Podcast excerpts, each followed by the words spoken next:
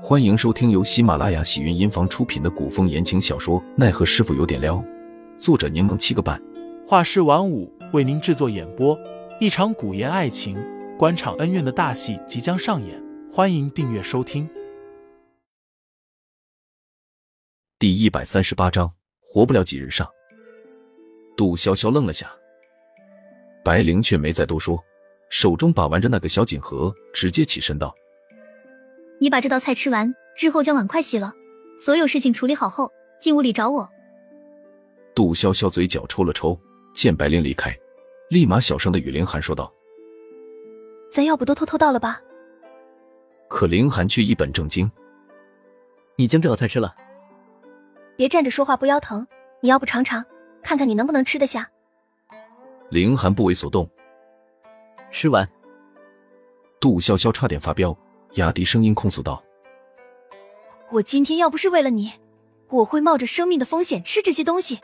你竟然听白灵的，不听我的。”林寒眼神松动了下，杜潇潇以为他被自己说动了，刚露出狼狈为奸的合眸笑容，便见林寒拿起筷子，夹起一块鸭肉放进了嘴里。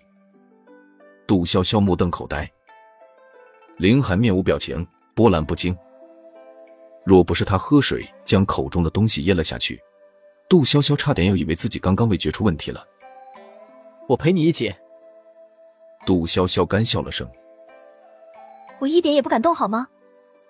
他说了，对伤病好。杜潇潇没辙，只得慷慨赴义。二人按照白灵要求做好一切事情之后，便进屋寻找白灵。靠最外的屋子是一间药房。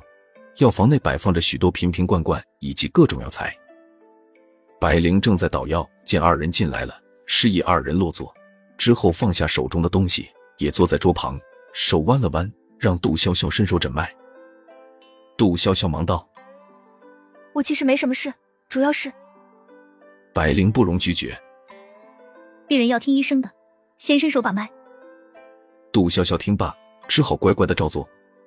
他好奇的问。你怎么知道我受伤了？百灵一边诊脉一边分心回应道：“医者的鼻子一向灵敏，你来的时候我就闻到了血腥气，又见你脚步虚浮，头冒虚汗，脸色又差，想不知道都难。果然不愧是你啊！”杜潇潇马屁日常上线，真是什么都瞒不过你的眼睛。百灵瞥了凌寒一眼，问杜潇潇道：“你倒是挺能忍的，我闻到你身上血腥气越来越重。”你是怕你情郎担心，所以伤口崩了都一直忍着不说吗？杜潇潇面色一红，忙解释道：“不是，他不是我情郎，他是我小师傅。”你伤口崩开了。林寒却仿若没听到白灵的称呼，反而只关心杜潇潇的情况。他忙往杜潇潇的后背看去，这才发现杜潇潇衣服里似乎垫了什么，因为冬日穿的厚，所以才没被察觉。虽说杜潇潇以前就喜欢装娇弱，但她一向怕疼。以前惩罚他打他手心的时候，他只不过稍稍加力，便见他掌心红了，他就嗷嗷叫了起来，一定要引来师傅和父亲教训自己一顿才开心。可他如今受了箭伤，今日还一路小跑，各种大动作，却一路上还和自己说笑，一点也没表现出来。我没事，你不要这么严肃。杜潇潇打哈哈道：“你这表情，我看了都害怕，可别吓着白灵小姐姐了。”白灵应了声：“嗯，确实没多大事，我一会给你重新包扎下，你再拿两副药回去吃就行了。”杜潇潇收回手，笑眼弯弯的看着白灵，问道：“小姐姐，你不问我是怎么受伤的吗？”“我只负责看病。”白灵起身准备配药，“跟我无关的事，我为什么要关心？”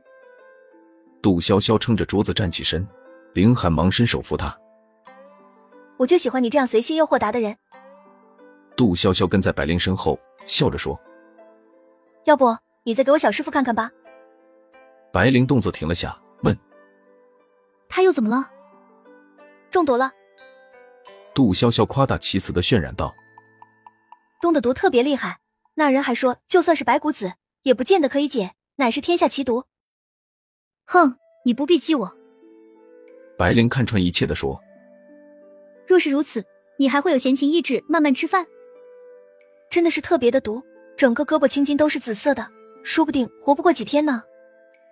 杜潇潇继续夸张的说道。若不是如此，我怎么可能这么晚了过来找你，又吃了你那么大一碗毒药？不是那么一大碗补药呢？听众老爷们，本集已播讲完毕，欢迎订阅专辑，投喂月票支持我，我们下集再见。